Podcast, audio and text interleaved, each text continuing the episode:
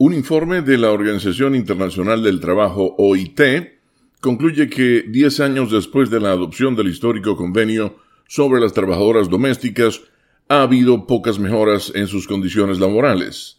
Lisa Schlein, de La Voz de América, destaca que cuando se adoptó la convención, estas trabajadoras se encontraban entre los miembros invisibles más subestimados de la fuerza laboral mundial.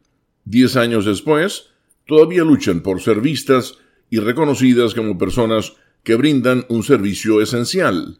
Los datos del informe de la OIT muestran que los 75 millones 600 mil trabajadores domésticos del mundo siguen padeciendo de malas condiciones laborales, salarios bajos y falta de protección social.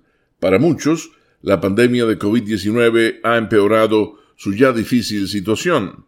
El director general de la OIT, Guy Ryder, dice que las trabajadoras del hogar perdieron sus empleos o vieron reducidas sus horas de trabajo en mayor número que otras durante la pandemia. El alto funcionario señala que muchos trabajadores domésticos son migrantes, por lo tanto, su situación en el país en el que trabajan podría verse cuestionada si perdieran sus puestos de trabajo. Muchos trabajadores domésticos son empleados que residen en la vivienda donde laboran y podrían perder el alojamiento si al mismo tiempo pierden su trabajo. Entonces, detrás de las cifras agregadas, creo que hay una especie de impacto humano más profundo que acentúa aún más el sufrimiento que implica el impacto en el mercado laboral de la pandemia de COVID-19, dijo Ryder.